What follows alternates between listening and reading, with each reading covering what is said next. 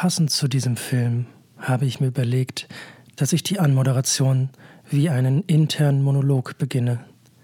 Ich sitze hier in diesem Raum gegenüber von Dennis. Wir starren beide auf unsere Mikrofone und sind bereit, eine neue Podcast-Folge aufzunehmen.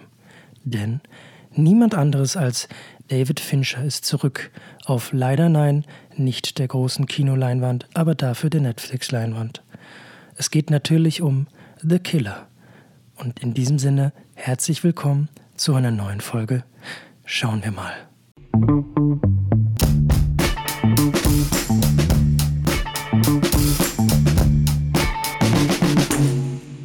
Das war sehr sanft. Ich wäre beinahe eingeschlafen, aber ich muss dazu sagen, dass ähm, bin ich im, im, im, positiven Sinne auch bei dem Film schon.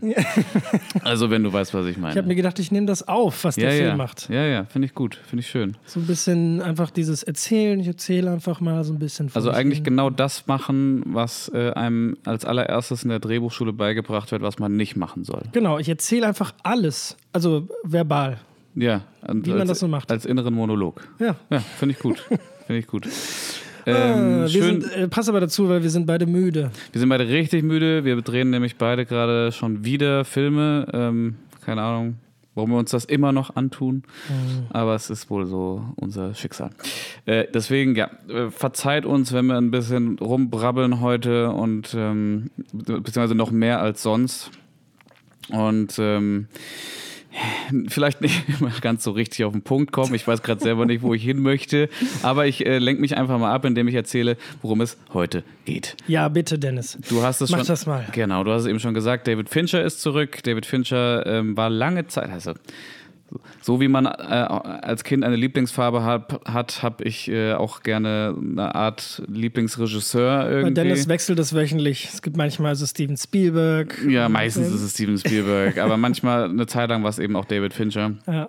Verstehe ich. Ich glaube, dass da sind viele durch die Phase mal gegangen. Ja, ne? Ich glaube, das ist so gerade, wenn man, gerade wenn man so in der Filmschule, Filmhochschule oder so anfängt, dann ist es häufig David Fincher, habe ich das Gefühl, weil der halt so sehr technisch und perfekt an, an seine Filme rangeht und das will man dann direkt erstmal nacheifern irgendwie. Ja, ich glaube komplett, du kannst einfach sehr gut wirklich einfach sehen, was dieser Mann was macht. Was der macht, ja, ja, genau. Ja. Ähm, kann man sehr gut analysieren dann einfach. So. Ähm, so, David Fincher ist zurück äh, mit seinem neuen Film The Killer, an dem er scheinbar schon seit 2007, meine ich sogar, arbeitet. Was? Ja, ja, da hat er angefangen, hat er den Comic, also es basiert ja auf dem, erstmal basiert das, der Film auf dem Drehbuch von Andrew Kevin Walker, das wiederum auf dem äh, Graphic Novel The Killer von ähm, Alexis Nolan basiert. Ja, ein französischer Graphic französischer Novel. Französischer ne? Graphic Novel, genau. Ja. Ähm, und genau, wie gesagt, der arbeitet seit 2007 immer mal wieder daran. Und der Film wurde, weißt du, hast du gesehen, wann der gedreht wurde? Nee, erleuchte mich. Der wurde gedreht einfach ähm, 21 im November. Ah, okay. Das ist schon eine Weile her. Also Pandemie noch. Das ist ein Pandemiefilm. Ja, ja total. Ähm, und ich weiß nicht, ich habe so ein bisschen das Gefühl, dass man dem Film das auch anmerkt. Du meinst, weil er. Nee, ich sag noch nichts. Ich nee, sag. Weil er auch so ein bisschen verschlafen ist? Ja, nein, nee, auch, nee. Also deswegen würde ich nicht unbedingt sagen, aber weil er, weil er nicht ganz diese Fincher-Perfektion, also diese, mhm. diese absolute Fincher-Perfektion ja. wiedergibt. Ja, tatsächlich. Ist mir auch aufgefallen, der Person, Julian tatsächlich, war mit, war mit Julian im Kino. Ist uns beiden aufgefallen. Du, dann solltest du vielleicht gerade, guck mal, wir springen jetzt schon die ganze Zeit, egal. Aber dann solltest du vielleicht kurz sagen, weil du hast eben noch gesagt, der Film äh, ist nicht auf der großen Leinwand zurück, aber jetzt hast du gesagt, du hast ihn doch im Kino gesehen. Ja, weil man, also den Film konnte man fast nirgendwo im Kino sehen, nur in so ganz speziellen Programmkinos bei uns im Kreis gab es ein einziges und das war so eine Vorstellung die Woche oder so. Ja. Über einen Zeitraum von drei Wochen, also ungefähr. Und da haben wir uns halt eine von ausgesucht, weil ich das unbedingt im Kino sehen wollte. Ich weiß auch nicht, warum Fincher sich überlegt, vielleicht funktioniert das irgendwie mit Netflix und ihm, weil er da kreative Freiheit bekommt. Aber ist, ich finde es schade, solche Filme nicht auf der wirklich großen Leinwand sehen zu können. Er hat die kreative Freiheit, aber macht ja auch so wenig damit. Also gut, also klar, er hat House of Cards gemacht mit Netflix, äh, er hat Mank gemacht. Mindhunter? Mindhunter ja. und ähm, Love, Death and Robots ist ja auch von ihm. Also ist Ah, ja inszeniert ist ja so ein, nee, nee, nee, das ist ja so eine Anthology-Kurzfilmserie von vielen verschiedenen RegisseurInnen und da, ich glaube, er hat das halt, ich glaube, er ist da so ein bisschen Showrunner und hat auch bei einer Folge hat er auch Regie geführt. Okay, hm, verstehe. So eine sehr psychokranke, Also ich, Animierte. ich finde, bei Love, Death and Robots sind wirklich großartige Sachen dabei. ja, ja, Ich wirklich. genau. Naja, und jetzt eben hat, äh, hat Fincher The Killer abgeliefert, ein Film, der, fürchte ich, recht untergehen wird. Ja, ich erkläre mal kurz, worum es im Film geht, ja? Danke. Dann mach mal kurz. Äh, in The Killer geht es um einen Auftragskiller, gespielt vom großartigen Michael Fassbender, der ein ganz toller Schauspieler ist, der sich nicht immer die besten Rollen aussucht, finde ich, aber das äh, ist erstmal ein anderer, steht jetzt erstmal auf einem anderen Blatt. Ähm, und der ist, das passt auch sehr gut in der Rolle äh, ähm, zu Fincher, äh, arbeitet sehr akribisch und sehr genau, das ist das Ding. Und ähm, dieser Auftragskiller macht am Anfang des Filmes einen Fehler, nämlich erschießt er die falsche Person. Und dieses Handeln führt dann zu Konsequenzen, die sich eben bis auf sein engstes Umfeld äh, äh, ausweiten und äh, woraufhin er dann beschließt, äh, ich will jetzt nicht zu genau werden, aber im Endeffekt, worauf er dann beschließt, einen Rachefeldzug gegen seine eigene Agency oder wie auch immer man das nennen kann, zu führen. Ähm, also im Endeffekt handelt es sich hier um so einen klassischen Revenge-Flick. Ich habe mal, ich habe jetzt schon die Kritik gelesen, dass John Wick für Arme. Ja gut, für Arme. Naja, oder, oder 96 Hours für Psychopathen. 96 Hours für Menschen mit Anspruch? Naja. Ja, vielleicht, vielleicht so, vielleicht so. Ja.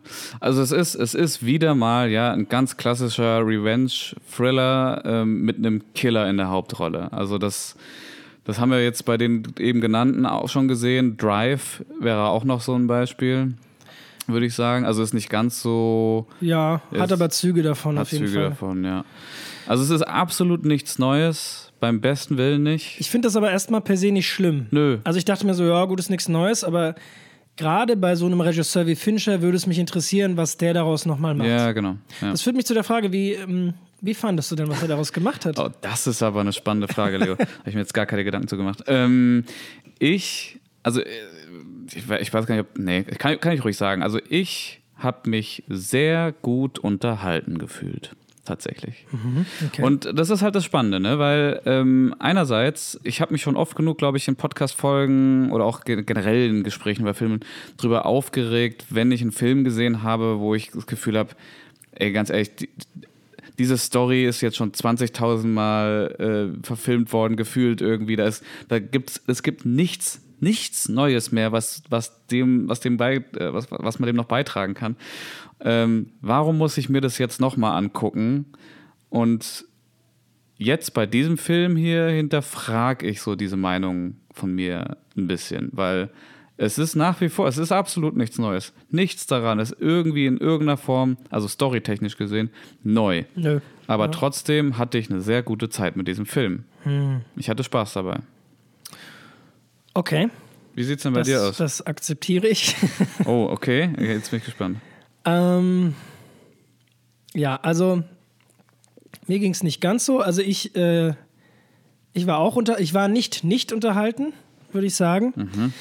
Ich war aber streckenweise auch nicht nicht gelangweilt. also Oh, wow. also ähm, irgendwas dazwischen. Also mein Eindruck, der entstanden ist nach und nach, ist, dass man, denke ich, niemand wegdiskutieren kann, dass David Fincher ein großartiger Regisseur ist. Nach wie vor immer noch. Und das auch weiterhin äh, in, in seinem Film sehr spürbar ist, ähm, wer er ist und wie er inszeniert. Das Problem, was ich hatte, dass bei all der tollen Regie ein etwas ödes Drehbuch nicht gerettet werden kann. Das war mein Gefühl, dass ich, dass ich dachte, ach, irgendwie dieses extrem starre Konzept, das dieses Drehbuch verfolgt, in Kombination mit dieser Geschichte, die jetzt per se nichts Neues ist, ähm, hat, war, für mich zu starr, ist zu wenig aus sich selbst rausgekommen. Also mein, mein Fazit war so ein bisschen, ja, okay, Fincher hat gemacht, was er konnte. Also mehr geht, glaube ich, nicht. Besser kannst du das, denke ich, nicht inszenieren. Man kann ja nicht von gut oder schlecht irgendwie an der Stelle reden, aber es sind wirklich großartige Ideen und es ist im Detail in Perfektion umgesetzt an vielen Stellen. Ähm, aber das Drehbuch liefert auch nicht mehr Futter. Ich habe dann, ich weiß noch, ich habe zu Julian gesagt, ja, ich hatte das Gefühl, vielleicht so ein paar mehr Rewrites noch für das Buch, um dem noch so ein bisschen mehr Leben zu geben, weil für mich hat es irgendwie an Leben gefehlt in dieser ganzen Welt. Das war alles so leer irgendwie. Ja. Ähm, an Figur, also primär an Figuren, die da Leben reinbringen. Das ist mein Ding. Auch und auch unsere Hauptfigur, die zwar ihre Regeln hat und sie auch irgendwie bricht, aber allein die Grundmotivation für das, was diese Figur da tut, spricht ja schon gegen ihr eigenes Dogma. Also diese ganze keine Mitleid und sowas. Also ich, ähm, ja, fand's auf jeden Fall nicht schlecht, aber leider auch nicht gut. So. Ja, okay, verstehe ich auch, akzeptiere ich auch. Das ist auch schon mal gut. ähm, dann dann wird's, dann finde ich, ich glaube, dann könnte es jetzt interessant werden, wenn wir jetzt so ins Detail gehen, so ein bisschen mhm. darüber sprechen. Wollen wir das direkt tun? Wollen wir direkt in den ähm, in unseren allseits beliebten Spoiler-Talk gehen? Ja, können wir machen. Na dann, äh, habe die Ehre. Okay, jetzt geht's in den Spoiler-Talk. Herzlich willkommen ähm, zurück im Spoiler-Talk. Ähm, wir starten mit dem Film mit äh, einer wahnsinnig langen, äh, mit einem wahnsinnig langen ersten Akt eigentlich. Ne? Die ganze Opening. Das ganze Opening-Ding, genau, das eigentlich wirklich zu 90 Prozent ähm, aus dem Off durch seinen inneren Monolog begleitet wird. Er, der sich darauf vorbereitet, ähm, halt einen Auftrag auszuführen und halt eine Person zu töten. So, und wir sehen halt so seinen, seinen Tagesablauf über, ich glaube, ein, zwei oder drei Tage hinweg. Ich bin mir nicht mehr ganz sicher, wie viele.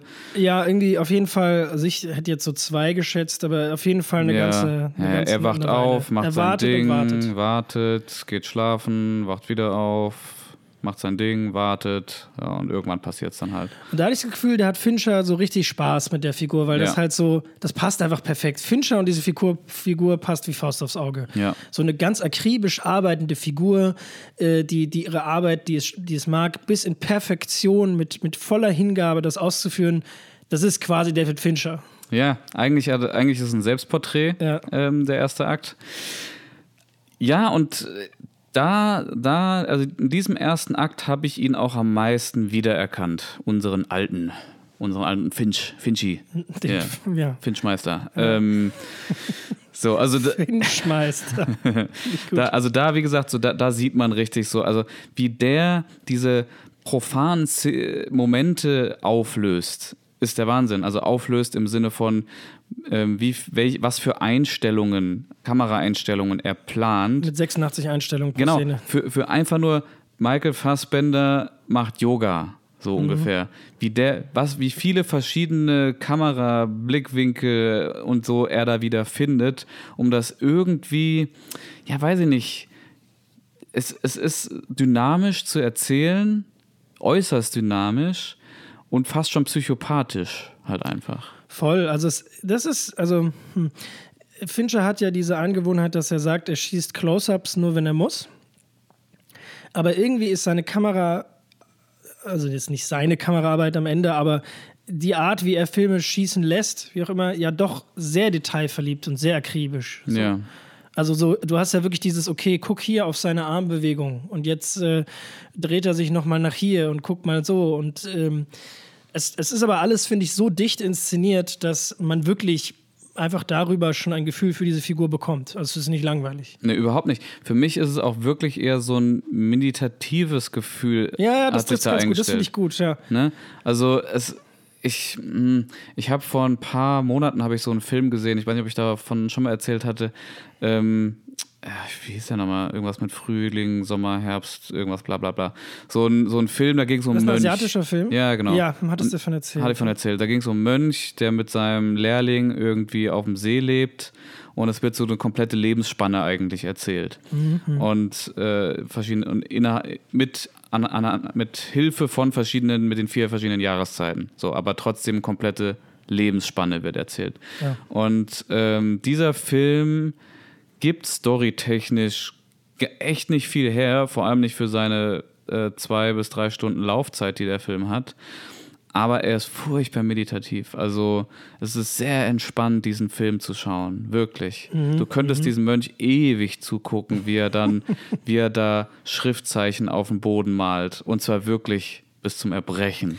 Und das, das sowas kann ich ja Sowas schätze ich. Ich habe jetzt auch gerade einen, einen Langfilm-Drehbuch in den letzten Monaten vorbereitet mit einem Autor zusammen, das auch teilweise so arbeitet. Und ich muss da sagen, ich habe da voll Schiss vor, wenn ich ehrlich bin, weil ich, also was dir dabei ja ganz schnell passieren kann, ist, dass es einfach langweilig ist. Ja, ja, das habe ich bei meinem, bei meinem Projekt jetzt auch gemacht, was wir im August gedreht haben. Mhm. Also da, die, die Krux war ja, wir haben ja gesagt, wir drehen maximal zehn Drehtage, um das überhaupt gewährleisten zu können, diesen Film ähm, für das bisschen Geld machen zu können. Und da haben wir uns dann eben so weit eingeschränkt, dass wir gesagt haben, gut, um, um aber trotzdem einen Spielfilm irgendwie machen zu können, braucht es solche Momente dann einfach. Und dann habe ich mich sehr früh dazu entschieden, gut, dann möchte ich auch einfach so einen Film machen. Dann will ich so einen Film machen, der so diese Längen richtig dolle zelebriert. Mhm. Ne? Ja. Also der Film wird Längen haben, wenn er fertig ist, aber er wird sie feiern. Mhm. Hoffentlich. so, und das, und genau, und das macht The Killer, finde ich eben auch. Also gleichzeitig passiert überhaupt nichts über einen sehr langen Zeitraum und trotzdem macht es Spaß, dazu zu schauen. Und da würde ich dir sogar zustimmen, vor allem am Anfang. Ich krieg nur am hinten, wir kommen ja noch zu, zu, dem hinten, aber ich krieg halt hinten hin dann so langsam, so ab und zu meinen Schaff damit. Ja, okay, verstehe.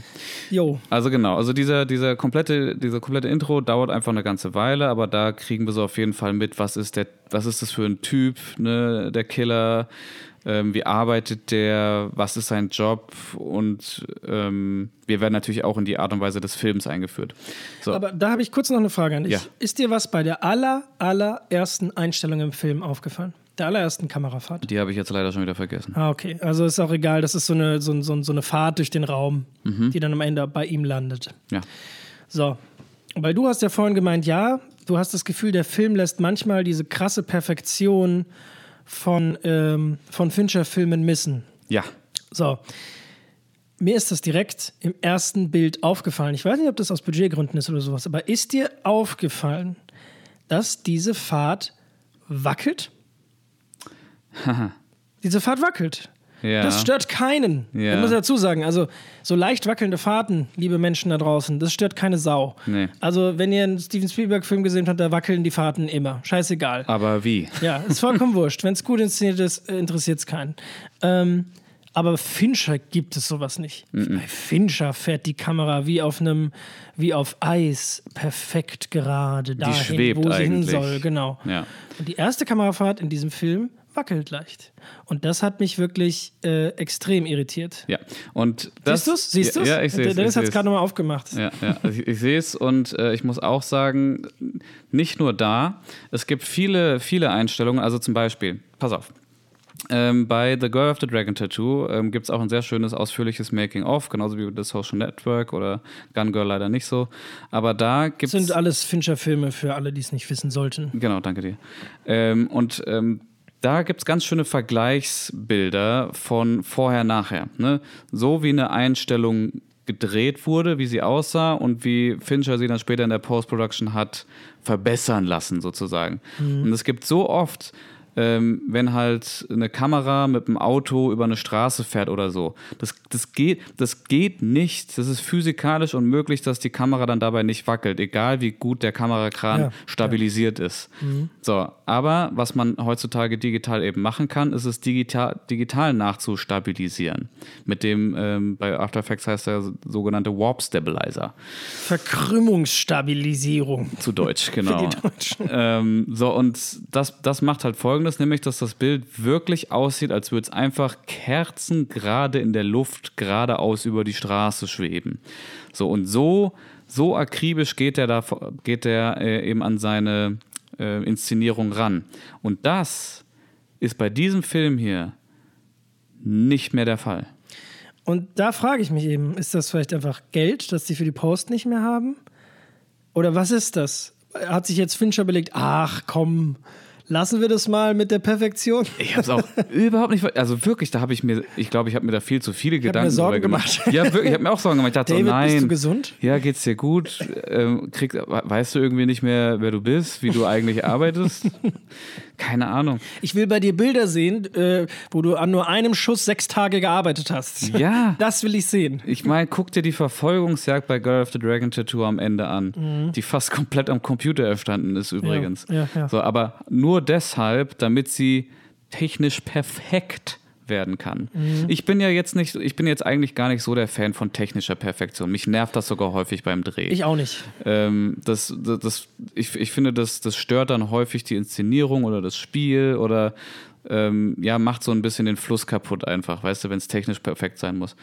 Und deswegen brauche ich das eigentlich gar nicht so. Aber ich weiß nicht, wenn ich einen David Fincher-Film gucke, dann erwarte ich das halt einfach. Eben, der hat irgendwie diese Rolle eingenommen. Es gibt eine witzige, sorry, jetzt muss ich kurz abschalten, es gibt eine witzige Anekdote von Andrew Garfield. Äh, der hat in Social Network für, für, ähm, für David Fincher gespielt. Und ähm, äh, da drehen sie irgendwie eine Szene, äh, wo er wo langläuft, keine Ahnung, und sie haben einen Dialog oder sowas. Und er hat gemeint, sie waren bei Take 86. Das, also willst du mal kurz sagen, was so normal ist an Filmsets vielleicht? Das ist normal fünf. Fünf, ja, bis maximal zehn oder sowas. Ja, genau. Und bei, Also zehn, bei, Text- bei zehn weißt du schon, oh, oh. Da muss man irgendwas umstellen, anders machen. Ja, oder irgendwas funktioniert nicht so. Genau. Also Takes sind quasi Versuche für eine Kamerafahrt, eine Einstellung, für einen Dialog, wie auch immer. So, und Fincher ist dafür bekannt, dass er das sehr weit treibt. So, und ähm, genau, Andrew Garfield erzählt, ja, also wir waren da, haben diesen Dialog gemacht und wir sind von dieser Einstellung in Take 86.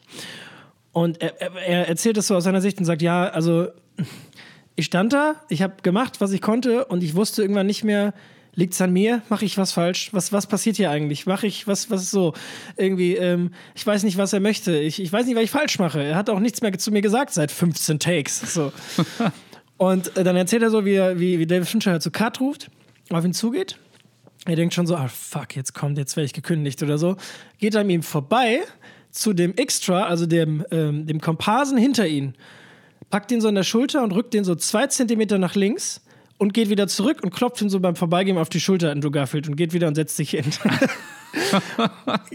und da hat Andrew Garfield erzählt, erzählt das halt so und sagt halt, naja, okay, da habe ich begriffen, ich bin ja nur, ich bin nur 30 Prozent von dem Screen.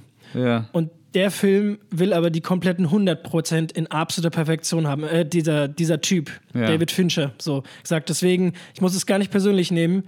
Er hat von mir, was ich möchte in dem Moment. Er braucht, will aber alles, dass alles perfekt ist. So, das ist David Fincher. Ja. Und deswegen geht man da rein, weil man quasi sagt, okay, ich möchte jetzt gerade was sehen, was einfach bis in die Perfektion getrieben wurde. Auch wenn ich das so nicht machen würde. So, das ist das, was man da erwartet. Genau, ja. Schöne Anekdote, danke. Hm, gerne. Ähm, ja, genau, und das, und das hat mir tatsächlich bei diesem Film eben auch wirklich zu denken begeben. Ähm, zu denken gegeben. Ja, war richtig. Okay. Äh, ja, nichtsdestotrotz, äh, die komplette erste Sequenz hat mir, hat mir echt gut gefallen. Also hätte auch gerne noch länger. Ich hätte dem auch noch drei Tage weiter zugeguckt, wie er da sitzt und wartet und wartet und wartet. Also es hätte für mich auch der ganze Film sein können. So, so viel Spaß hat mir das tatsächlich gemacht. Tja, aber irgendwann ist das vorbei und dann fällt der Schuss. Also er soll irgendwie, also so klassisch, er soll einen reichen Typen oder sowas umbringen, oben in dem Hotelzimmer und der hat halt eine Domina dabei und die Ja. im falschen Moment tänzelt sich exakt in die Schusslinie und ähm, yo. Das war's dann, ja. Auftrag vorbei. Dann gibt es eine schöne kleine Verfolgungsjagd durch Paris. Ich musste direkt wieder an ähm, Mission Impossible denken. An den fünften Teil? Mm, Fallout. Sechsten Teil. Yes. Ja. Aber die fand ich auch noch super. Die fand ich fantastisch. Also bis, bis dahin bin ich bei dem Film komplett abgeholt gewesen. Warte mal, stopp, reden wir jetzt noch von The Killer oder von. Von The Killer. Ja, okay. Sorry, nicht ja. von. Ja. Also Die, die, ist auch super. Das fand ich eine sehr erfrischende Verfolgungsjagd vor allen Dingen, weil die so, so witzig war. Also die war so, der ist halt mit, einem- mit einer Vespa war das doch, Genau, oder? sie ist, das ist, das ist das Schöne. Das ist auch, glaube ich, das, was Fincher hier an oder was in diesem Film anders gemacht wird als die anderen Killer-Stories, die man so kennt.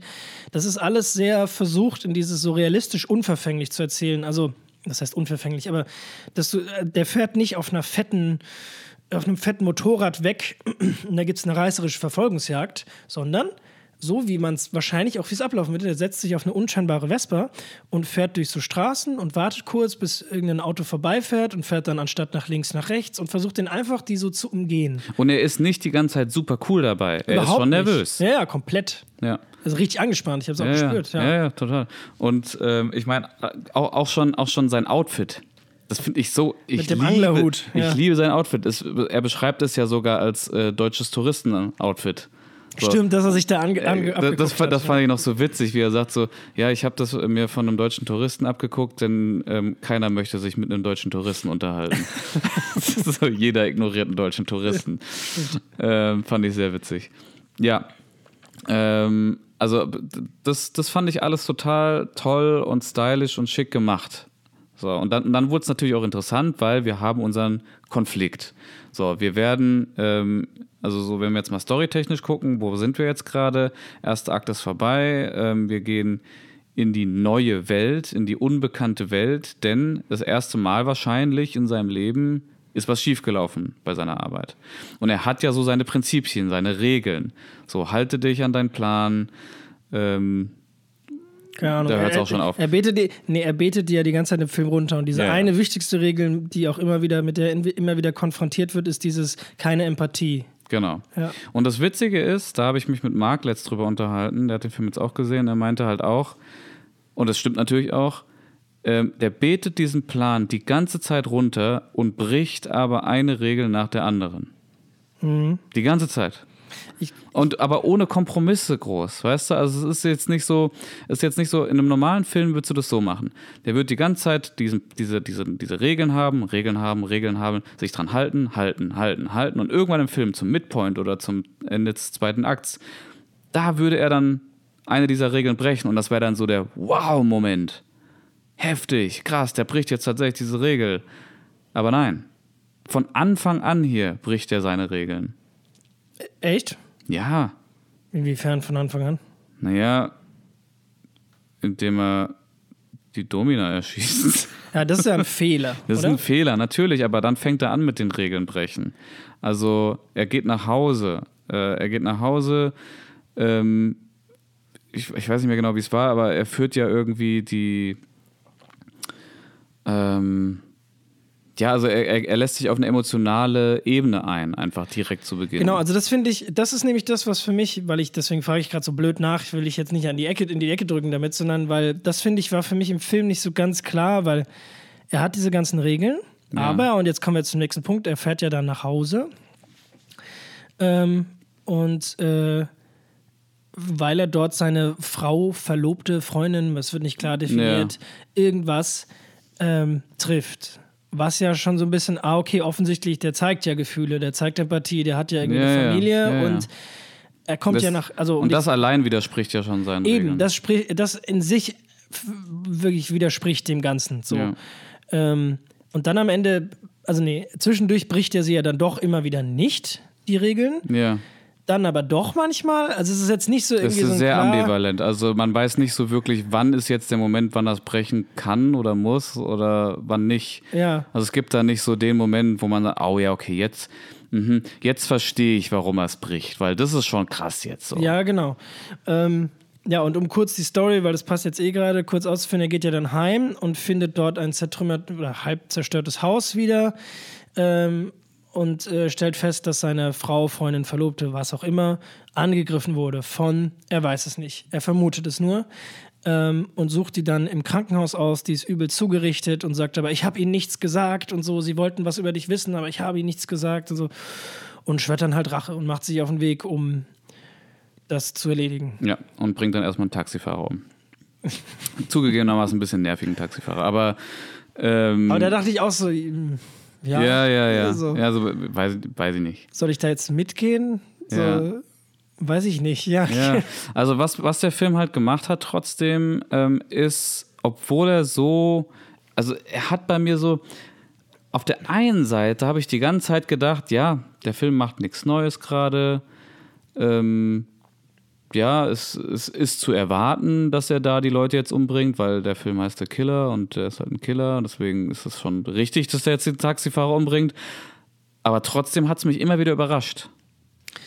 Gebe ich dir voll recht. Das muss ich dir sagen, das hat tatsächlich funktioniert. Ich habe auch mehrere Male gedacht, ah nee, der macht das jetzt nicht und so. Und dann macht das doch. Genau, weil das ist ja auch unser Protagonist und der soll ja empathisch sein, äh, den ZuschauerInnen da draußen.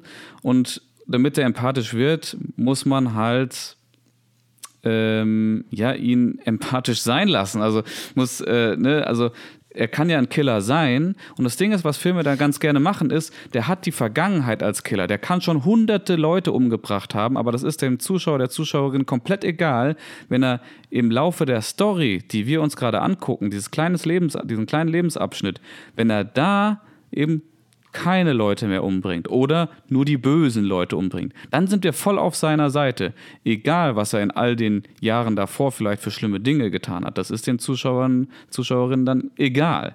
Und, und das ist, glaube ich, jetzt habe ich einen Hot Take. Ich glaube, das ist das Ding, weil du musst quasi versuchen, also das ist noch kein Hot Take, sondern du musst halt versuchen, deine Hauptfigur, dass sie nachvollziehbar ist. So, ne? Dass du verstehst, warum sie so ist, wie sie ist. Und irgendwie, ich glaube, das ist mein Kernproblem bei dem Film irgendwie schafft es dieser Film nicht, obwohl wir die ganze Zeit ja quasi im Kopf unseres Protagonisten sind. Also mit diesem Monolog, der, also ein, ein ganz oder das wichtigste Stilmittel in diesem Film ist, dass es super wenig Dialog gibt und unsere Hauptfigur die ganze Zeit vor sich hin monologisiert, während die Szenen passieren. Und irgendwas sagt dazu und das kommentiert und so und hier. Und trotzdem finde ich die Entscheidung teilweise nicht ganz nachvollziehbar. Ich kann dir teilweise nicht sagen, warum er das jetzt gemacht hat und das nicht und so. Ja. Und das kann ich dir bis zuletzt nicht sagen. Und das müsste ja eigentlich in dem Setting komplett offensichtlich nachvollziehbar sein, weil wir quasi alles sofort erfahren, sobald er es denkt und wie er es denkt und solche Sachen. Aber das finde ich auch gerade wieder interessant, dass wir so in seinem Kopf, weil, weil ich habe so ein bisschen das Gefühl, ja, wir stecken in seinem Kopf, Weißt du, also wir sind er, wir können alles nachvollziehen, aber trotzdem macht er Dinge, die wir nicht nachvollziehen können. Und das zeigt mir so ein bisschen, ja, vielleicht geht es ihm ja genauso. Das kann sein. Oh, wir haben doch was Cooles in dem Film gefunden. Ey. Ja, also das, das, äh, so, so ging es mir jedenfalls. Also, beziehungsweise jetzt, während wir drüber sprechen, komme ich so langsam dahinter. Aber ähm, das, das finde ich eigentlich ganz, ganz spannend, so, ähm, weil der, der, also der bleibt trotzdem ziemlich blass, dieser Charakter. Er kriegt jetzt überhaupt keine krasse emotionale Tiefe oder so. Ähm, man erfährt ja auch nichts über ihn. Man erfährt nichts über ihn, genau. Ich glaube, er heißt ja sogar auch einfach nur The Killer. Also ich glaube, der hat nie einen richtigen Namen. Ne? Also ist ähnlich, nicht, ähnlich wie der Protagonist bei Tenet heißt er hier einfach nur The Killer tatsächlich. Ja. Ähm, da wird wieder auch gespielt. Egal, also gefühlt alle fünf Minuten wird ein neuer Name präsentiert, den er hat. Also, ja, ja, ja, ja, ja. ja. Ähm, das finde ich eigentlich ganz schön. Also, also ich ja. meine ich mein generell, ne, der Film macht ja auch wieder Dinge, die man eigentlich nicht machen soll. Eben, das, da wollte ich gerade darauf hinaus. Also dieses, es ist eigentlich ganz klassisch, dieses bitte lass deine, lass Figuren sich nicht vor sich hin monologisieren in dem Film. Weil ein Film ist ein visuelles Medium und soll Dinge zeigen und nicht Dinge erzählen. Also wenn du in einem Theater einen Monolog gut unterbringen kannst, weil deine Figur gleichzeitig über Dialog, Dialog aber auch über ihre, ihr Spiel und die Energie, die von den Schauspielern, den Personen auf der Bühne äh, präsentiert wird, ähm, äh, damit das irgendwie nutzen kannst. Aber in einem Film hat es eigentlich nicht wirklich was verloren. So, also es ist, und der Film bricht es ja die ganze Zeit. Hier wird alles einfach nochmal kommentiert und miterzählt. Ja, finde ich super. Finde ich großartig.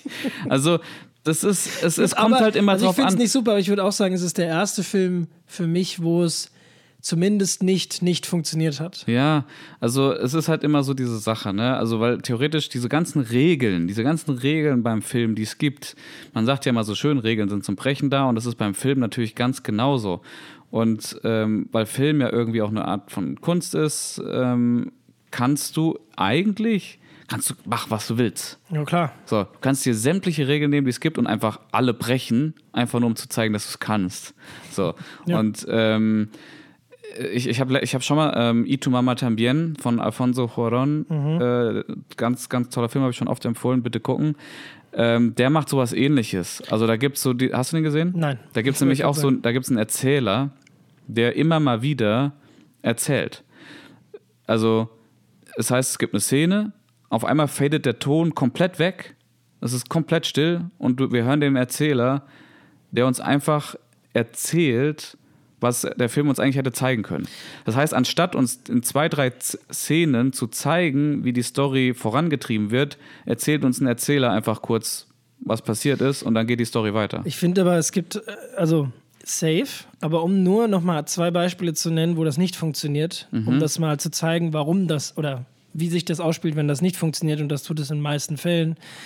Ähm, zum Beispiel, ähm, darüber, über den haben wir ganz zu Anfang mal gesprochen, das Avatar, nee, Dings, äh, The Last Airbender, Oh. die Legende von Aang, Ja, ja, ja, ja. wo auch alles tot erzählt wirst und du dich die ganze Zeit fragst, so, hä, warum kommentierst, warum erzählst du mir das gerade noch? Und irgendwelche, äh, ja, und dann werden irgendwelche großen Punkte übersprungen, die dann wieder erzählt werden. Also da funktioniert es überhaupt nicht.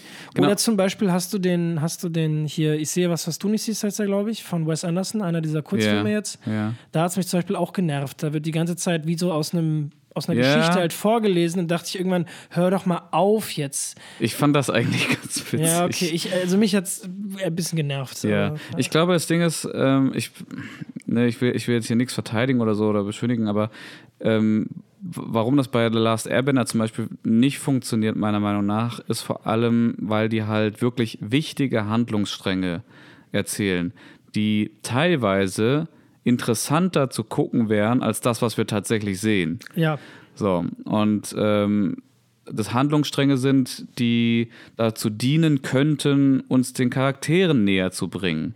Und das machen die auch. Also die erzählen uns ja auch Charakterdevelopment, erzählt das- uns das- in, in der Narration. No-Go. Und das und das und all solche Dinge machen die halt äh, über, über das Narrativ, äh, Quatsch, über das Voice-Over.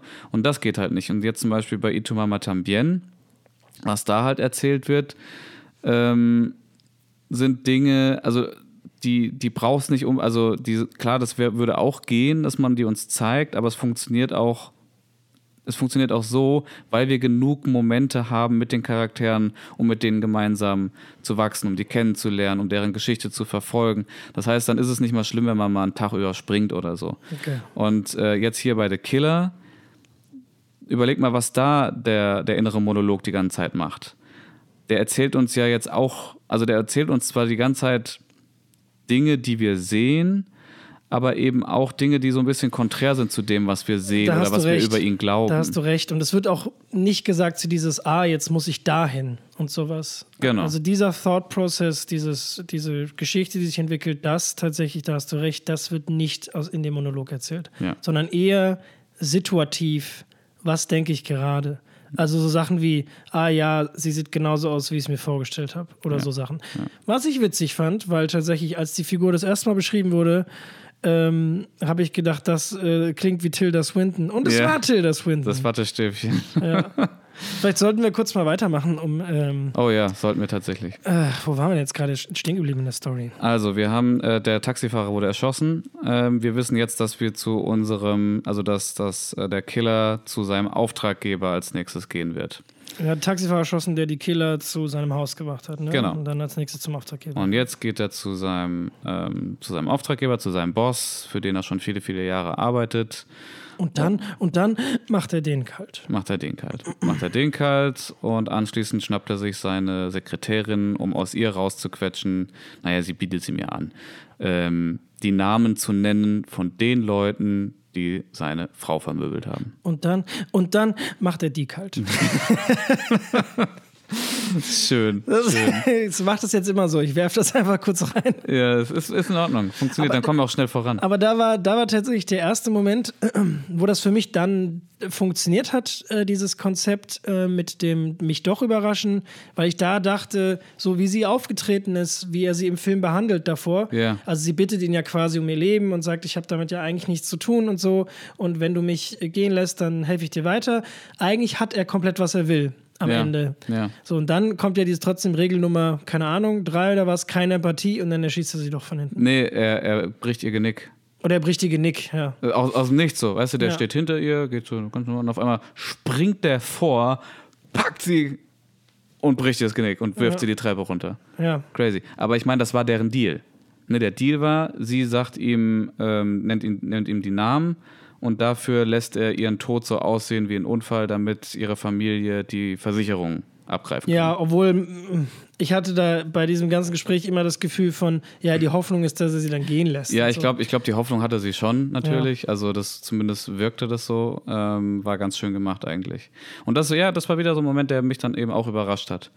Und ähm, generell auch die Geschichte dann mit dem, mit dem Boss, den er umgebracht hat, den er dann so ganz sauber, akribisch mit der Mülltonne wegbringt, entsorgt, zerlegt. All solche Sachen. Es ist sehr das ist wieder dieses Meditative. Also es gibt, äh, kennst du das Buch, ähm, ach, wie heißt das? Ähm, Morden, nee.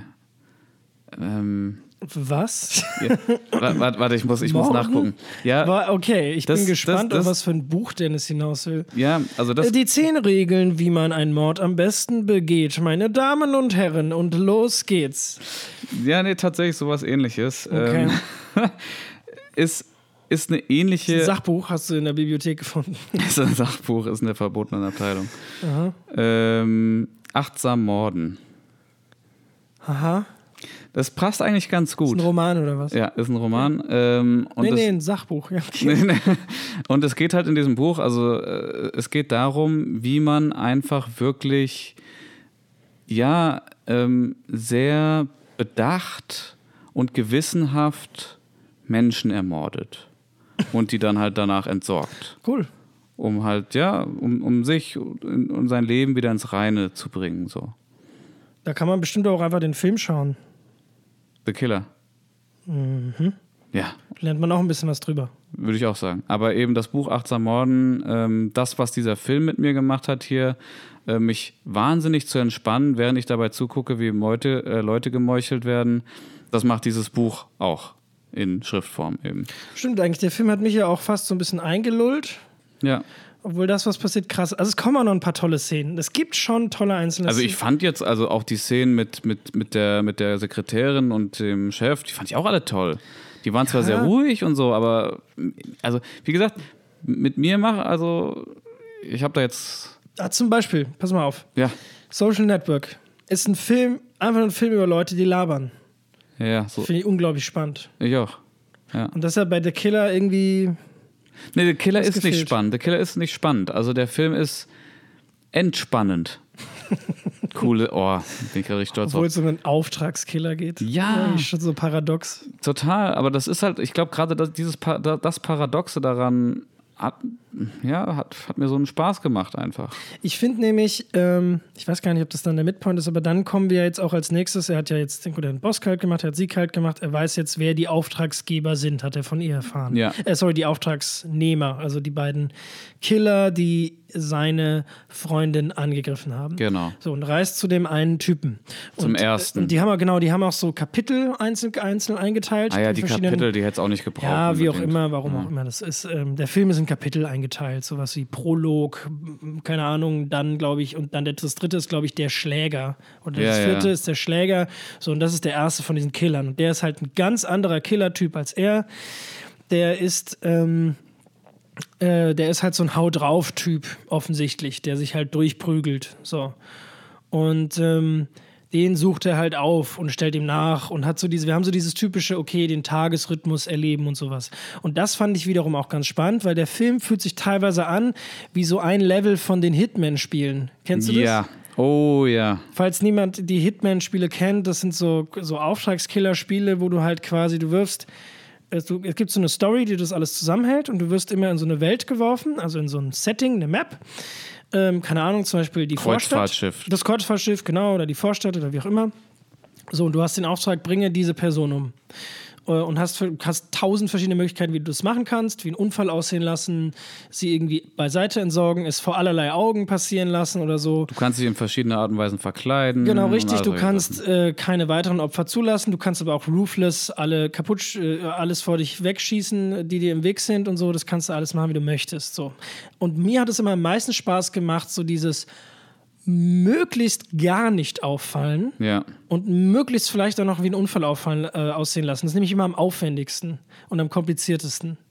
Und ähm, ja, im Endeffekt äh, ist dieser Film teilweise so eben, dass du dieses, er kundschaftet aus, es dauert auch alles immer ein bisschen, guckt sich den Tagesrhythmus an, schaut, wie er da am besten vorgehen soll und setzt irgendwann seinen Plan in die Tat um. Und das, das ist halt für ähm, die Zuschauenden ist das halt deshalb so toll, weil es einen in die Position versetzt, mitplanen zu können.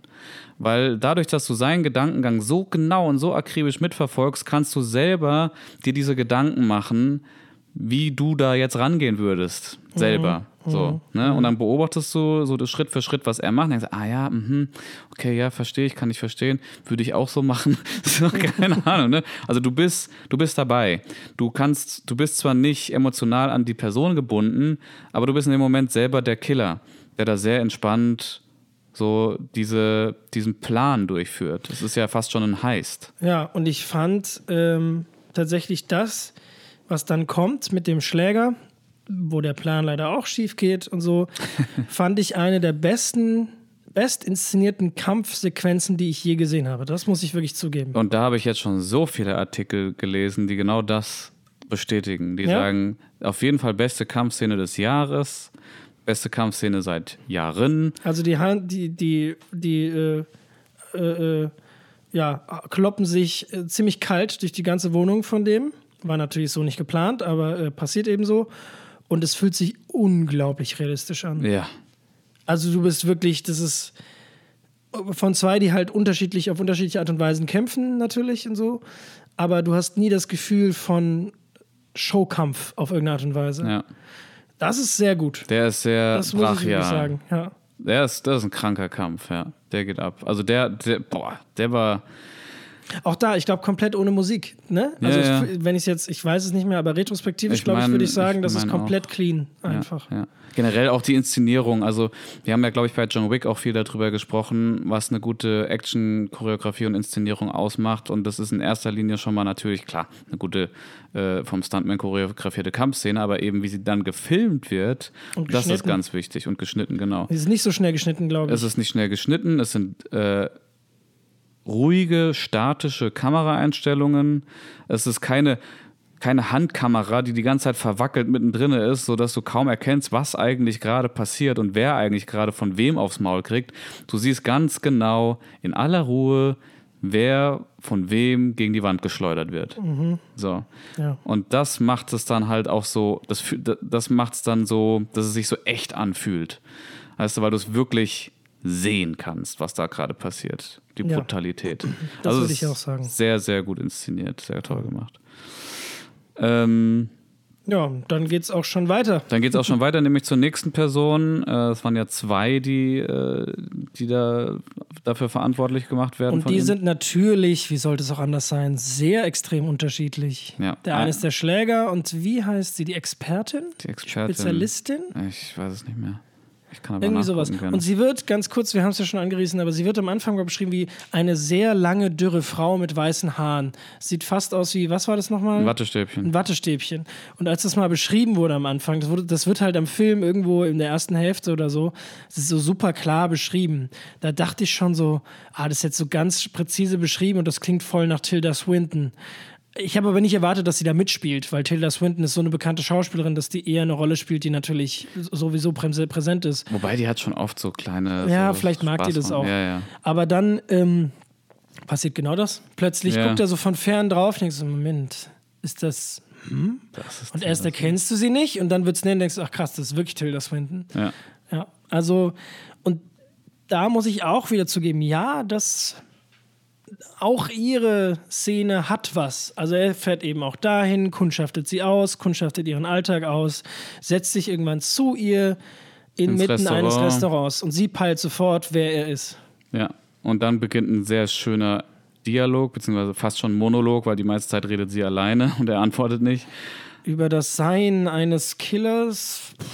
Aber es hat mir auch so Spaß gemacht, ihr zuzuhören einfach und den beiden zuzugucken, wie er sich stoisch einfach nur anschaut und, und du zwischendurch denkst, ah, gewinnt sie jetzt doch irgendwie die Überhand über ihn, einfach nur durch die Worte und so, weißt du, so verwirrt sie ihn gerade vielleicht sogar ein bisschen. Und da gebe ich zu, das habe ich bei dem auch gedacht.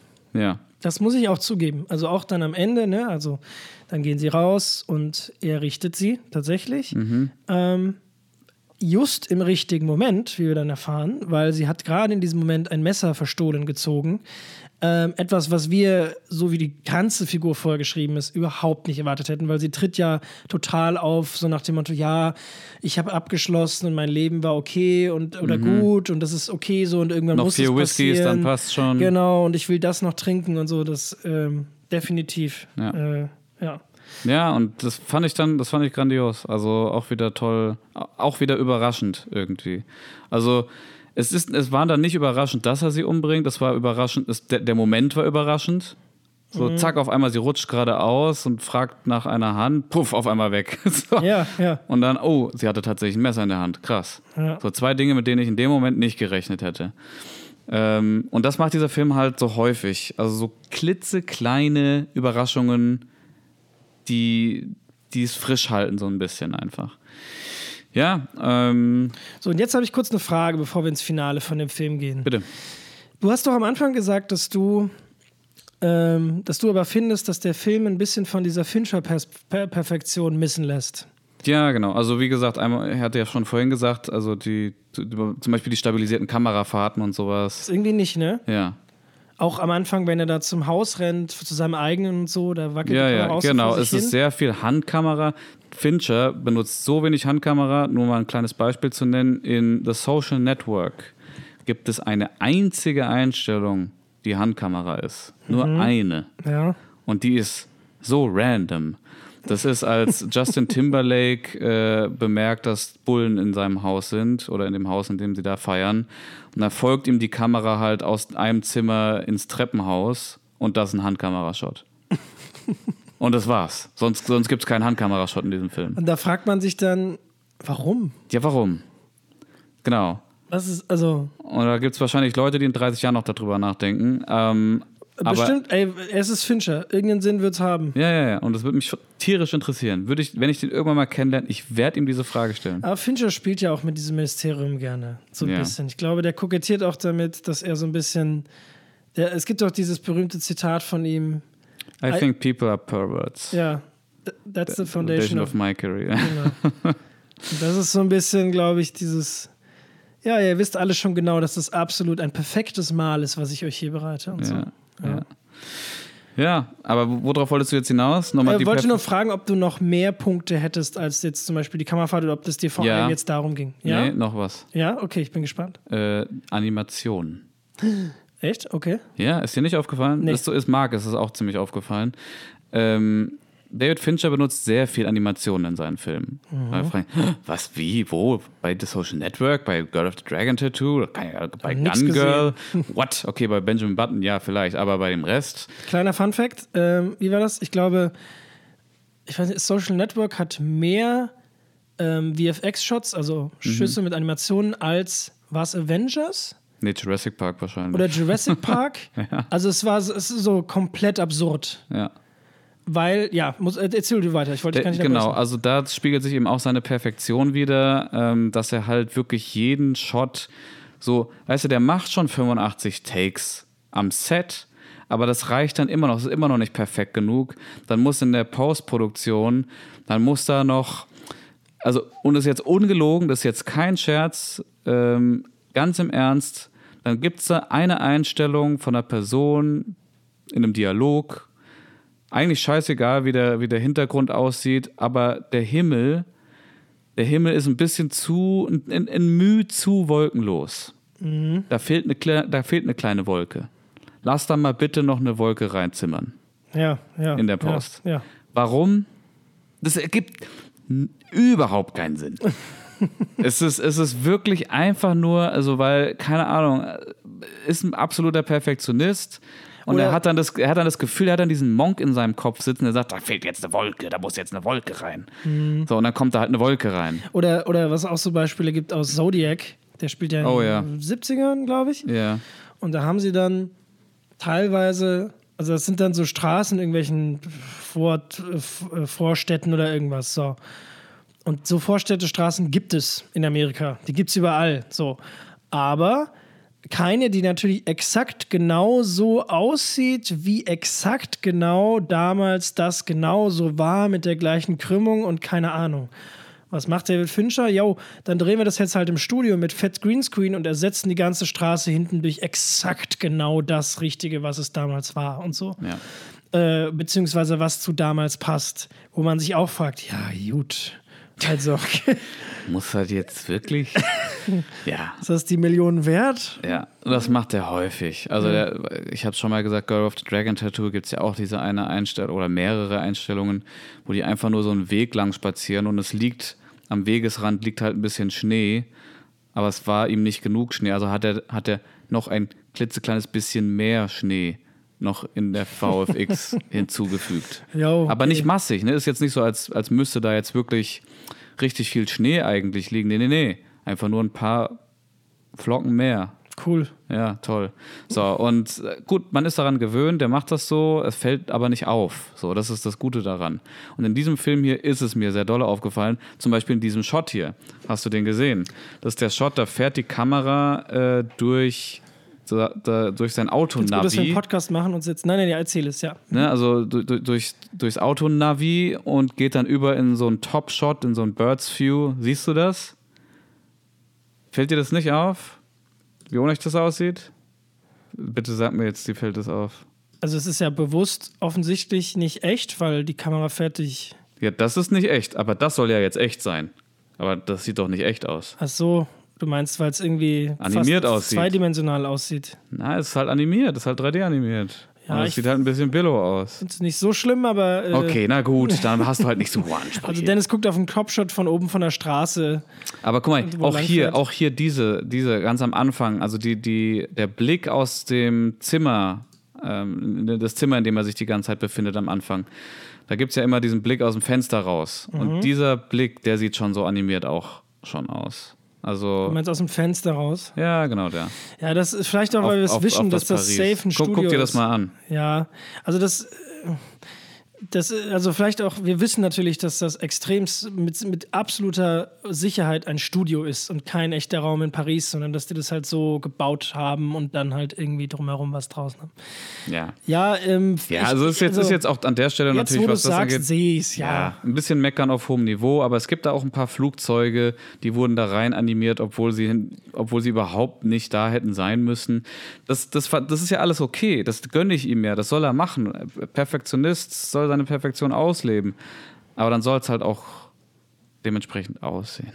Das ist so, Ja, es sei dir gegönnt. Bei Fincher ist einfach, vielleicht ist das das, das Problem, dass du er hat halt die Messlatte so Genau, hochgelegt. das ist, geht aber, das ist, glaube ich, aber generell, wenn du irgendwo da oben mal rumspielst, dann erwarten alle. Also wenn es, wenn Ja. der neue Scorsese, da erwarten alle, okay, jetzt Ja, kommt wieder ein krasses Brett. Tarantino, okay, jetzt kommt wieder ein krasses Brett. Nolan, alles klar, jetzt kommt wieder ein krasses Ding. Ähm, und bei Fincher ist es halt genauso. Ja. Das ist halt, da wird man natürlich sehr sensibilisiert für sowas. Und das Ding ist natürlich. Weil in ähm, jedem anderen Film hätte, hätte ich das nicht gestört. Ja, nee, eben, natürlich nicht. Ja. Und das ist aber jetzt eben auch so ein bisschen das Ding, weil das, was mir jetzt an diesem Film gerade so gut funktioniert, nämlich die Art und Weise von seiner Inszenierung, dieses akribische, perfektionistische und ähm, ja, so wie der da halt rangeht, ne? Ähm, das ist das, weshalb mir der Film so gut gefällt, warum ich da so einen Spaß dran habe. Jetzt frage ich mich aber, Leute, also Auto NormalzuschauerInnen, die, die die kann ja damit nichts anfangen. Für die ist es einfach nur eine Geschichte. Also Voll. die, merken das auch gar nicht so. Deswegen ist auch, glaube ich, dass wenn du irgendwen draußen auf der Straße ansprichst, kennen Sie David Fincher? Da werden äh, 95 äh, Prozent der Menschen sagen, wen? ja. Also ich glaube, das ist einfach. Bei Tarantino ist das anders, glaube ich. ja. Ähm. Den hat man schon mal gehört. Das, ist- ach, das ist der Blutige, ne? Ja, kann sein. Ja. Ja. Aber also Fincher bedient halt, glaube ich, wirklich etwas, also, wo man dazu sagen muss, das sind trotzdem wahnsinnig gute Filme. Das ist ja nicht einfach nur so, dass jetzt nur Filmschaffende den mögen. So. Aber ich glaube auch, dass wirklich diese Faszination für speziell ihn als Person obliegt schon Menschen, die sich sehr für das Medium interessieren. ja. So, weil an sich gibt es, wenn du jetzt anders willst, die sagen, ja, Fight Club, klar kenne ich Fight Club und so, die wissen aber nicht, dass es von David Fincher ist. Ja, ja. Oder sieben, ah ja, voll guter Thriller, aber das ist auch keine Ahnung, dass das David Fincher ist. Das ist schon das Ding. Ich glaube, dass diese extreme Perfektionsarbeit geht an den meisten Zuschauern vorbei. Ja, denke auch. Lass mal, lass mal die Story zum, Ja, zum Abschluss bitte. bringen. Ja. Ähm, der Killer hat jetzt rausgefunden, nachdem er Tilda Swinton auch umgebracht hat, wer denn der tatsächliche Auftraggeber gewesen ist. Ähm, also der Ursprungsauftraggeber, auf den es ja dann zurückzuführen ist, dass nur weil er den, äh, den Auftrag nicht zur vollsten Zufriedenheit ausführen konnte, dass er dann plötzlich gejagt wurde. Und es ist so ein Tech-Medien-Mogul-Typ Und ab da, also äh, ergibt der Film für mich keinen Sinn mehr. Ah, okay, warum? Also die Auflösung davon finde ich einfach äh, gedacht, hä, warum? Was? Wieso? Ich finde es ich find's geil, weil Warum so, passiert so das sau, jetzt? Sau profan, sau super unspektakulär ist. Ja, das ist schon vollkommen fein. Aber, okay, um es kurz auszuführen. Also, Ja. der spioniert ihm wieder nach, geht dann da rein, überrascht den Typen total, weil der halt so, was, wie kommen sie an meine 5000 Securities vorbei und sowas. Mit dann- Amazon. Genau, und dann sagt er noch so, ah, ja, das war einfacher als sie dachten. Und dann unterhalten die sich ein bisschen und dann entschießt, ent- nicht erschießt, Achtung, entschließt sich unser Killer, diesen Typen nicht zu erschießen. Und ich habe in dem Kino gesessen, ich weiß nur sogar, dass Julian und ich uns angeguckt haben und beide so, warum? Der Typ ist genauso, mindestens genauso, wenn nicht sogar mehr ein Arschloch als ein paar andere, mit denen du gesprochen hast. Warum den Taxifahrer, aber den Typen nicht? Ja. Was ist mit dir kaputt? Was soll das denn jetzt? Ja. Und da habe ich wirklich gedacht, also irgendwie hast du mich gerade, voll- weiß nicht, was soll, Mann. Soll ich jetzt noch irgendwie, soll ich jetzt denken, ah, er ist gütig geworden? Hä? Na, was? Bei dem? Ausgerechnet dem Typen? Ja.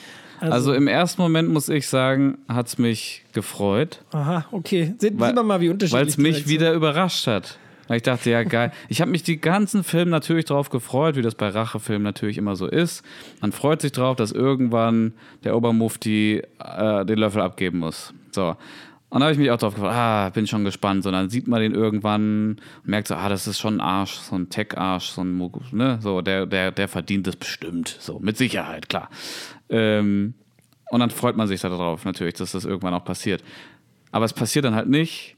Dann denkst du, hä, aber du hast doch den, den, den Taxifahrer, so, warum jetzt, wieso jetzt nicht Die Assistentin. die Assistentin, so, wieso, warum jetzt den nicht?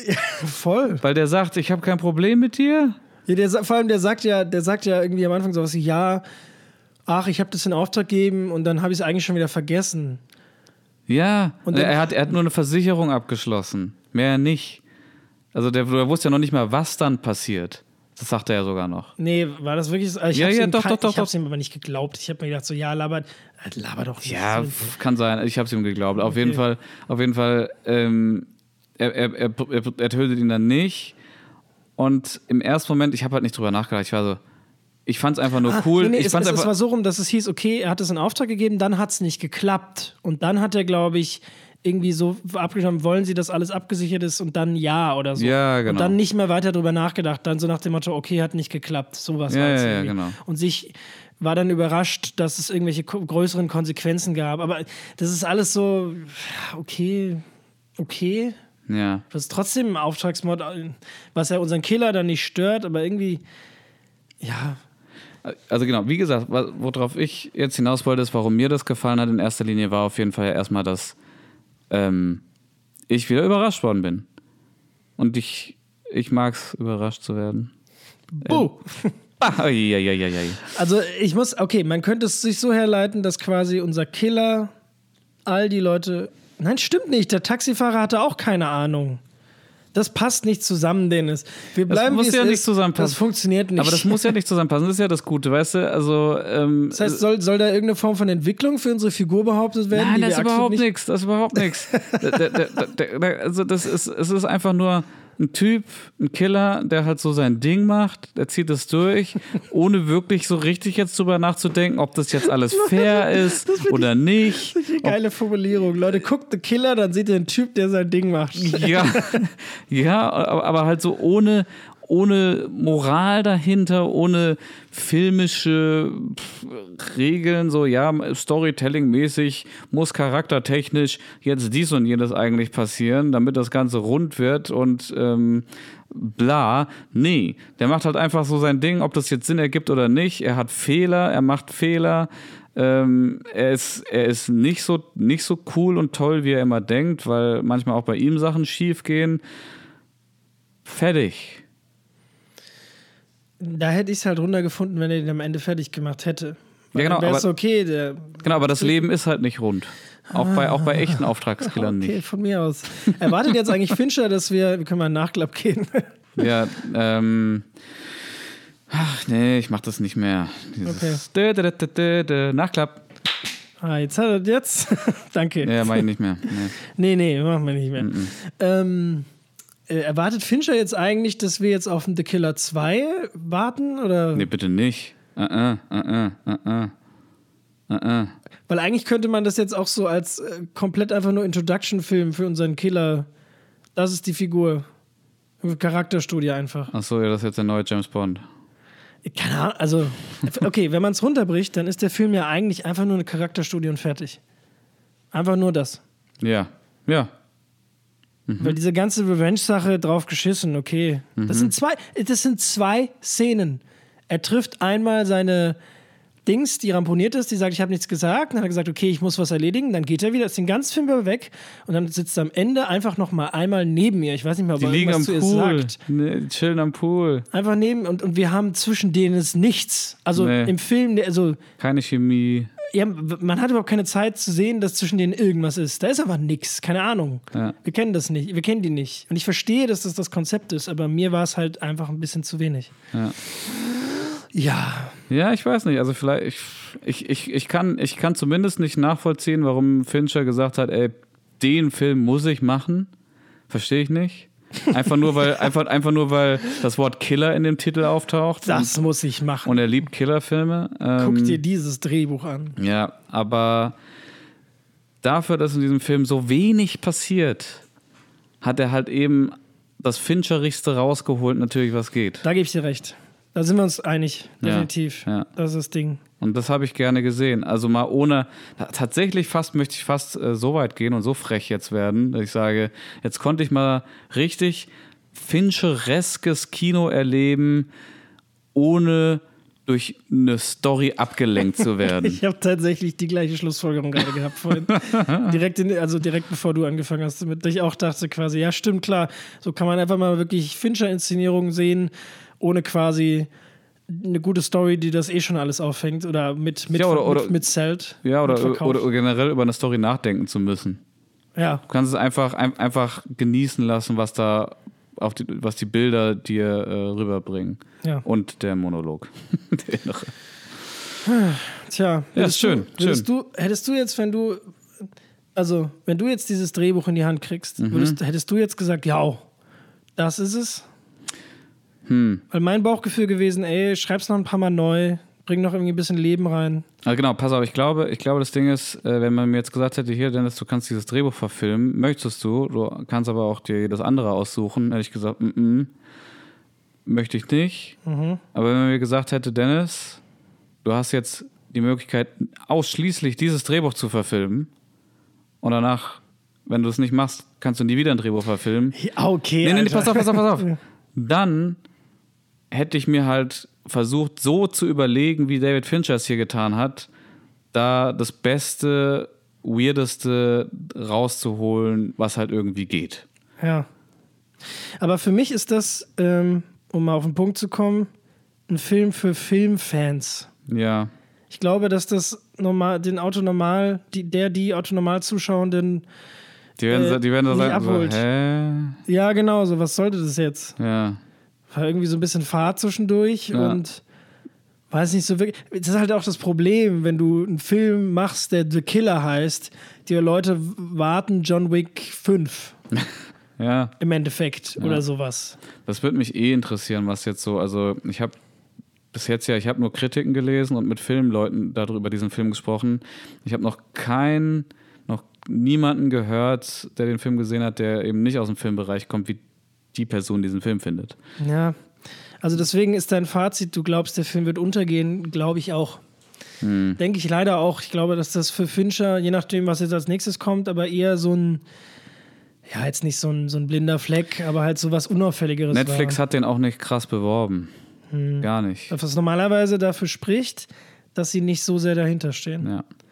Ich fand aber, by the way, es tut mir auch leid, aber ich habe Mank hat mir auch nicht gefallen. Ich habe ihn immer noch nicht gesehen, ne? Ich habe, ja, also Das ist der einzige Fincher-Film, der mir noch fehlt. Ich habe das so, ich habe das so abgestempelt als okay, das war so ein Mhm. Liebäugel-Projekt für Fincher, aber der hat mich auch nicht abgeholt. Irgendwie war das so, warum? Pff. Obwohl es ein Film über die Filmbranche ist von damals. Aber selbst dann ich Mhm. Hat gedacht, auch sein okay, Vater dort das Drehbuch geschrieben, glaube ich. ja, genau. Ich glaube, das war auch das Ding. Ist ja auch fein, deswegen fand ich Ja, das auch ja. vollkommen okay, aber es ist halt so ein bisschen irgendwie, weiß ich nicht, warum ich mir das jetzt gerade unbedingt anschauen muss. Mhm. So eine, ja. Ja. Wusstest du, Eric Me äh, oder Erik oder Eric Messerschmidt, der äh, Kameramann von ähm, The Killer, Messerschmidt, ja. genau, der hat ja auch Mank gemacht und dafür sogar einen Oscar gekriegt. Ja, was ich auch so ein bisschen, wo ich dann dachte, ja, okay, meine, der Film ist halt in Schwarz-Weiß, ne? Ja. Kann man machen. Aber ich mich auch gefragt, gibt es da nicht andere? Weiß ich, ich muss ihn noch gucken. Hat, hat, Greg, hat Greg Fraser mittlerweile einen Oscar gewonnen? Nee, ich glaube nicht. Er bräuchte mal einen Oscar. Ja, ja, Für Dune oder sowas. ja. Kommt jetzt bald der zweite. Ja. Äh, Trent Reznor und Atticus Ross haben wieder die Musik gemacht. Ja, die sind ja eh eine Bank.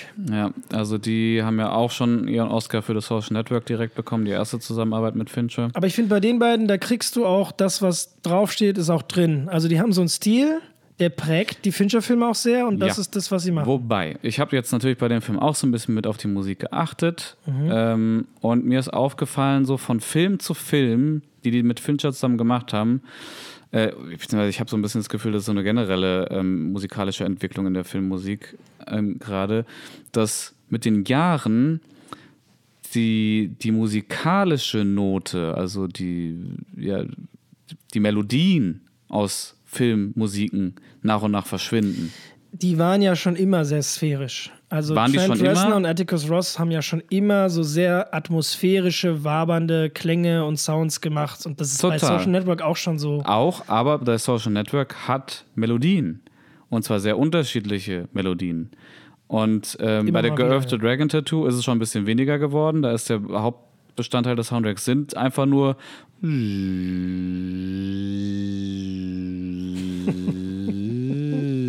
Sehr lange. Ja, auf jeden Fall. Und jetzt bei dem Film hier habe ich, also, es hat gepasst so, das, was ich gehört habe, aber das, was ich gehört habe, war halt wirklich nur noch. Äh,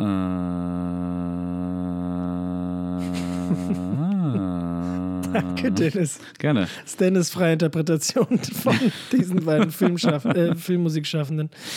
Ich meine, guck mal, Ja, ich glaube, ich glaube, also ich gebe dir recht, vor allem darin, dass das eine Entwicklung ist der letzten Jahre zu, zusätzlich, die auch Hans Zimmer maßgeblich Ich wollte es gerade sagen. Hans Weil Hans Zimmer. Zimmer. aber Hans Zimmer ist auch der König der einprägsamen Melodien.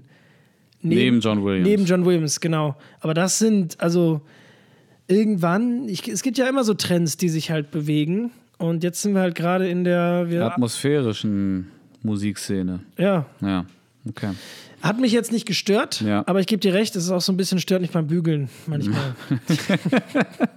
Ja, okay. so wie der Film auch. Ja. Ich, Boah. Kennst du das? Stört dich beim Bügeln? Kannst du es noch nicht? doch, doch. Also sagt, ja, Das doch. ist so ein bisschen, das hat, ach Gott, das hat meine Mutter früher immer gesagt über so, ah ja, doch. so Star Trek. Wenn ich Star Trek über gefeiert habe, weil sie so, ja, das ist ja schon schön, aber ist auch so ein bisschen stört nicht beim Bügeln.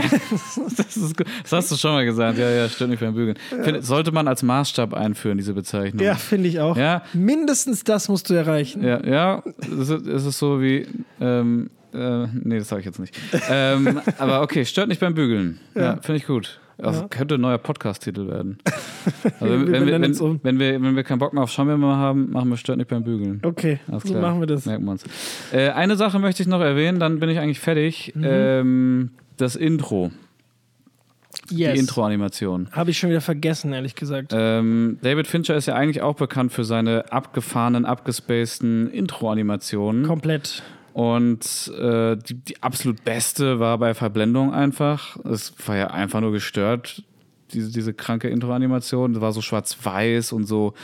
Ich, äh, ich oute so mich gerade, dass weirde- ich mich nicht mehr erinnere. Ja, okay, ist egal. War richtig fett. So, Fight Club war natürlich auch schon Mhm. Eben, krass bei Fight Club damals. erinnere ich mich Wurde noch. das so durch, durch die Hirnsynapsen und so ja, die genau. Kamera Und Fight geflogen Club ist. erinnere ich mich noch. Genau, und jetzt hier, äh, schauen wir nochmal rein, ist einfach sehr, ja, sehr simpel. Ah, stimmt, das war diese Dia-Show. Ja, diese Da habe ich Dia-Show. auch so gedacht, hä? Äh, äh, David, da erwarte ich ein bisschen mehr. Das ist einfach mit diesem, mit so einem komischen diese- Genau, dieser PowerPoint-Übergangseffekt, Übergangseffekt, den, den Windows Movie Maker damals Ja, schon hatte. genau. So, das ist, wo ich tatsächlich auch dachte, hm, ja, und es ging auch direkt los. Das geht los und es geht auch ziemlich schnell. Also du kannst, kommst gar nicht richtig mit. ich glaube, ich glaube, ich lege mich jetzt fest. Mhm. Ähm, The Killer ist ein Fincher-Film ohne Geld. David Mhm. Fincher ohne genug Kohle. Das ist, äh, das kommt dann bei The Killer. Da kommt The Killer raus. Weißt du, was mir gerade auffällt, während wir das gucken? Ja, bitte? Diese ganzen Bilder sind Dinge, die in diesem Film gar nicht aufgetaucht sind. Ja, die Schlange. Also, Das warte, sind alles nur so das sind, das sind Killer-Beispiele. einfach Killerbeispiele. Ja, da wird krass. irgendeine Spritze aufgezogen, da wird, da wird äh, was ausgetauscht, hier so Pillen ausgetauscht, da wird ein Messer geschärft, da wird eine Kugel eingelegt, da wird, ähm, da ist eine Schlange, ja, das sind alles Sachen, ja, Da wird was sind für vergiftet. Killer. Ein Handy, eine Bombe wird gezündet, ein Vielleicht, Föhn wird weißt ins du, was Wasser das sagen geworfen. soll? Ich wette, das ist seine Historie, seine Geschichte im Endeffekt. Du Das, was er alles schon Killer? gemacht hat, genau. Ja, ja. Aber ich finde es auch, es ist ein bisschen, Aber es ist komplett durchanimiert auf jeden Fall. Das ist komplett durchanimiert. ja, sieht doch so aus, bisschen zusammenhangslos. Ach, ja, irgendwie. Hm. Und dann fängt Also der Film ich, einfach an. Ich, ich ja. finde, find, an sich finde ich die Idee nicht schlecht. Und was es, ist das erste Bild, Aber by es the war way? so super lange. das waren so Latten, die da halt so rumliegen. Ich, ja, ja, so Baulatten. Vielleicht check ich es auch nicht mehr. Weiß ich nicht. Ja, und, und dann Lichter und äh, Zementsäcke. So Stillleben. Stillleben, ja, ja, ja. Dann, ja, I don't know. Also ich, ich, hab, wie gesagt, ich hatte trotzdem meinen Spaß mit dem Film. Ähm, willst du noch meine Sternewertung hören, die ich ihm bei Letterbox gegeben habe? Das würde ich jetzt bestimmt umhauen. Mhm. Viereinhalb. Was? Ja. Okay. Weil ich hatte, ich hatte Da müssen wir einfach. uns ein bisschen in der Mitte treffen. Ich hatte, ja, ist okay. Ich hatte Freude damit. Also wirklich. Ich hatte, ich hab's, ich Viereinhalb? hab's genossen. Ich hab's so genossen. Ja, das ist Doch. kein viereinhalb Sterne-Film. Ich weiß, ich habe, ich habe, das ist das Komische. Ich habe den Film Spider-Man. Across the Spider-Verse haben wir viereinhalb Ja, Sterne I gegeben. know, I know, I know. Ich war am Ende dieses Films, sag ich so, okay, ähm, ich sollte dem wirklich maximal vier geben. Aber ich will ihm aus irgendeinem Grund viereinhalb geben. Okay, Und dann habe ich mich einfach von meinem Gefühl leiten lassen. Okay, so sei es. Ja, vielleicht, vielleicht entscheide ich mich, ich werde ihn bestimmt nochmal gucken, vielleicht entscheide ich mich dann um, das werden doch noch Vielleicht wird er ja auch besser beim Schauen. Beim zweiten Mal, ich weiß es nicht. Ja, probier's aus. Vielleicht, vielleicht, vielleicht ist er besser, wenn man ihn auf Netflix schaut und nicht im Kino. Ich möchte jetzt für Nachklapp, ich möchte mal kurz, äh, bist du fertig mit dem Film? Ich bin fertig, Entschuldigung, ja. Weil, äh, Entschuldigung. Ich habe so viel geredet. tut mir leid, Nein, ist vollkommen fein. Ich wollte noch eine Sache noch mal kurz erwähnen. Ähm, und zwar, ich saß letztens in einer Vollsperrung im Stau nachts bei Regen. Mhm. Das ist eine richtige, das war so richtig, ich wollte einfach nur, ich bin aus Paderborn nach Darmstadt gefahren. Da fährst du drei Stunden. Sollen wir erst den Podcast beenden und Nein, dann. nein, nein, nein. Okay. So, ich bin, ich bin siebeneinhalb Stunden Auto gefahren am Ende. So, ich saß drei Stunden in einer Voll, über drei Stunden in einer Vollsperrung, danach noch einen stockenden Verkehr. So, über drei Stunden in einer Vollsperrung bei Regen. Irgendwann bist du so, yo, weiß jetzt auch nicht, was ich machen soll. Okay, was habe ich gemacht? Ich habe mein Handy genommen und habe äh, auf Netflix geguckt, ah, lass mal irgendwas gucken. Auf einmal etwas landet auf meiner Frontpage und zwar Spider-Man Across the Spider-Verse. Okay, ja, ist doch ja, können wir noch mal reinschauen. Ich habe jetzt zwar letztes Jahr irgendwie gesehen und habe ihn dann noch zweimal gesagt, ach komm, machen wir noch mal. Der Film ist so gut. Ohne, ohne Spaß. Ich möchte das jedem noch mal empfehlen an dieser Stelle. Da, weil das Problem, oder warum ich das nochmal so machen möchte, ist, dass Leute das immer aber gucken, weil so, hä, Animationsfilm und Superheld ja, und so, das sieht alles komisch aus. Äh, für jeden. Ich glaube, jeder kann das schauen. Das ist wahnsinnig gut. Ich bin wirklich, ich hatte wieder so eine gute Zeit. Nachhaltig, so gut, dass ich, nachdem ich ihn fertig geschaut hatte, nochmal die ersten zehn Minuten geguckt habe. Alter. Ich bin, ich bin wirklich extrem überzeugt davon. Fan. Das ist auch ein Film, bei dem man jetzt nicht mal kurz so auf die Uhr schaut oder so. Ja. Das wollte ich nur kurz erzählen. Okay, danke, danke für den Tipp nochmal. Vielleicht gucke ich mir nochmal an. ähm, okay, ich muss auch noch ganz kurz was äh, off-topic sagen und zwar muss ich mich entschuldigen Oh, oh was hast bei, du getan? bei unseren Fans. ja, was hast du getan? Ich habe einen ganz groben Schnitzer. Ich habe es nicht nochmal überprüft, ob's, ob's, ob, ob ich das wirklich falsch gesagt habe, aber ich äh, vertraue der Person, die mich darauf hingewiesen Ga- hat. Ganz kurz, ah, du wurdest darauf hingewiesen. Du hast es nicht selbst Nein, herausgefunden. nein, nein, nein. ich wurde Okay. darauf hingewiesen und es, ich habe mich direkt in Grund und Boden geschämt. Ähm, und zwar in unserer Horrorfilmfolge habe ich behauptet, scheinbar. In der Top 10 oder in der, Conjuring? In der Top 10 Horrorfilmfolge habe ich gesagt, ähm, dass der Film Der Unsichtbare zum DC-Universum gehört. ja, ich erinnere mich. Ich glaube das auch bis jetzt noch. Äh, glaub's nicht mehr. Ich meinte nämlich eigentlich das Universal-Universum. Das Monster das Universal Monster Universum. Ja, ja, ja. Das meine ich. Und das ist nicht das DC-Universum. Aber ist das, das, ist, ist das die Mumie? Die Mumie ist das. Also hast genau. du, glaube ich, gesagt. Okay, aber ich habe das gesagt, verstanden. aber ich habe es als DC-Universum ah, deklariert. okay, okay. Und das oh falsch. nein. Okay, ich das ging wahrscheinlich leichter über die Lippen. Schande über dein so. Haupt. Ja, danke. Ich, Ding Dong, äh, Schande. Okay. Gut, und damit habe ich alles gesagt, was ich sagen wollte. Ähm, gut, in diesem Sinne, ich glaube, wir sind fertig, oder? Das ist jetzt auch. Fertig reicht ja, jetzt fertig auch. machen. Ja, ja. Bewertet uns mal. Danke. Es ist jetzt komplizierter geworden. Man muss jetzt auf diese drei Punkte oben ja, die klicken auf Spotify echt nicht leicht. und dann auf Show bewerten. Und dann merkt man auch, fuck, ich muss 60 Sekunden gehört haben. Aber wenn ihr hier seid, würde es mich eh wundern, warum ihr nicht 60 Sekunden gehört habt. Deswegen. Also, Fünf Sterne, Dankeschön. Merci beaucoup, bis zum nächsten Mal. Haut rein. Und, ach so, sorry. Dennis, noch ganz kurz, nur ganz kurz. Wir haben eine Sache zu feiern. Wir haben die 2000. Äh, ähm, die 2000. Folge schon? Nee, nein, so viel nicht. Fühlt sich so an? schon. Die 2000 Streams geknackt. Oh. So was Schönes. Ist das viel? Nein. Ach, schade. aber für uns ist es doch schön. Das ist jetzt richtig unangenehm. Also ich glaube, wir hatten es schon vor der letzten Folge, aber egal. Okay, also wir klopfen kurz, hey. Ah, klopfen, hey. Und in diesem Sinne, ich bin fertig. Habe fertig. Habe tschüss. Vielen Dank, ihr Lieben. Bye, bye. Tschüssi. Heide. Thank you.